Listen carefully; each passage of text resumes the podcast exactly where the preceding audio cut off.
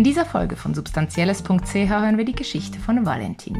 Valentin heißt eigentlich anders, ist 36, in einem kleinen Dorf im Kanton Luzern aufgewachsen und lebt heute als Softwareentwickler in Zürich. Er liebt Abende in seiner Küche, in denen er zusammen mit Freunden bei einem Teller Koks die ganze Nacht hindurch plaudern kann. Seine Geschichte wurde aufgezeichnet von Elle, gesprochen wird sie von Manuel Diener. Als Teenager habe ich sehr viel gekifft. Den ersten Joint beim Aufstehen, den zweiten im Zug, den dritten im Park, dann ging ich in die Schule. Ich hatte einen Dealer im Dorf, der bot mir auch Pillen an, aber das hat mich nie interessiert.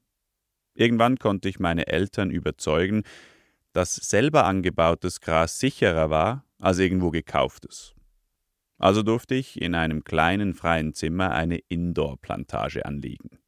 Sie vertrauten mir wohl, weil ich immer gute Noten schrieb. Heute weiß ich, dass ich ADS habe. Das wusste ich damals noch nicht, aber ich denke, das Kiffen war eine Art Selbstmedikation gegen die innere Unruhe. Nach dem Gymnasium verbrachte ich ein Jahr mit Gamen und Kiffen. Dann kam ich an die ETH und mir wurde schnell klar, dass ich damit nicht mehr durchkommen würde. Also schnitt ich mir die langen Haare ab und hörte von einem Tag auf den anderen auf. Jahre später, mit 26, erzählte mir ein Freund von MDMA und ich dachte zuerst, hui, hui, hui, der stürzt ab. Nach einigen Gesprächen wurde ich aber neugierig. Mein erstes Mal erlebte ich an einer Outdoor-Party beim Schützenhaus in Albisrieden. Es war überwältigend. Ich hätte nie erwartet, dass es so viel in mir auslöst. Damals war ich ein verklemmter, schüchterner Nerd, der sich nicht traute, Frauen anzusprechen. MDMA hat in mir viele Knöpfe gelöst und Türen geöffnet, von denen ich gar nicht wusste, dass es sie gibt. Ich bin überzeugt, dass es einen therapeutischen Effekt auf mich hatte. In der Elektroszene lernte ich viele neue Leute kennen und bald hatte ich meine erste Freundin. Rückblickend war ich wohl eine Weile lang psychisch abhängig. Weil ich die Lockerheit so sehr genoss, habe ich an jeder Party konsumiert. Heute nehme ich praktisch nur noch Koks. Ich mag diese Abende, wenn in der Küche ein Teller Koks vor uns liegt und wir die ganze Nacht durchplaudern. Ich arbeite als Softwareentwickler bei einer Zürcher Firma mit über 2000 Mitarbeitenden. Das ist nicht gerade mein Traumjob und eigentlich stört es mich, dass ich im kapitalistischen Hamsterrad gefangen bin. Aber ich will mir im teuren Zürich halt doch einen gewissen Lebensstandard leisten können. Vielleicht werde ich irgendwann noch Lehrer. Das könnte ich mir gut vorstellen. Bei der Arbeit wissen die wenigsten, dass ich konsumiere. Das erzähle ich nur einigen KollegInnen, die mir nahestehen und die oft auch selber konsumieren. Einmal traf ich an einem Dorffest zufällig einen Arbeitskollegen und war mitten in einem starken 2CB-Trip. Das war sehr unangenehm, weil ich kaum reden konnte. Er dachte wohl einfach, ich sei betrunken. Das ist ja auf dem Dorffest normal. Ich muss bei meinem Arbeitgeber alle zwei Jahre einen Strafregisterauszug einreichen, deshalb will ich mich auf keinen Fall erwischen lassen. Dass ich etwas Illegales tue, ist mir durchaus bewusst.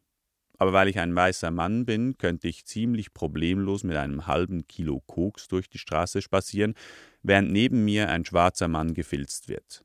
Das ist ziemlich absurd. In meinem Heimatort, einem 300-Seelendorf im Luzerner Hinterland, sind Reto und ich die einzigen mit Konsumerfahrung. Eines Tages erzählten wir unseren alten Freunden davon und sie waren sofort neugierig. An einem Festival nahmen wir zu viert MDMA. Wir saßen die ganze Nacht um ein Feuer und redeten. Uns vier verband bis dahin diese typische Art von Männerfreundschaft, die nie besonders tief ging. Wir hatten immer Spaß zusammen, aber wir sprachen nie über tiefe Gefühle. In dieser Nacht war es anders. Auf MDMA haben wir endlich darüber geredet, wie es uns wirklich geht. Wir sprachen über unsere Beziehungen, über Schwieriges und Berührendes. Nach diesem Erlebnis blieb das Dörli bei allen vier offen. Wir haben heute eine viel intimere Beziehung als früher. Hin und wieder trippen wir wieder einmal zusammen, aber es ergibt sich nicht mehr so oft, weil die meisten inzwischen Kinder haben. Einmal war ich mit meinen Luzerner Freunden in einer Hütte in den Bergen. Ich hatte für alle LSD dabei, meine Freunde waren vom MDMA ermutigt und wollten unbedingt einen ganzen Trip. Ich riet zu einem halben, aber sie überredeten mich. Das ging gar nicht gut aus. Beide hatten einen schlechten Trip. Einer bekam ein Gedankenkreisen, aus dem er nicht mehr herauskam.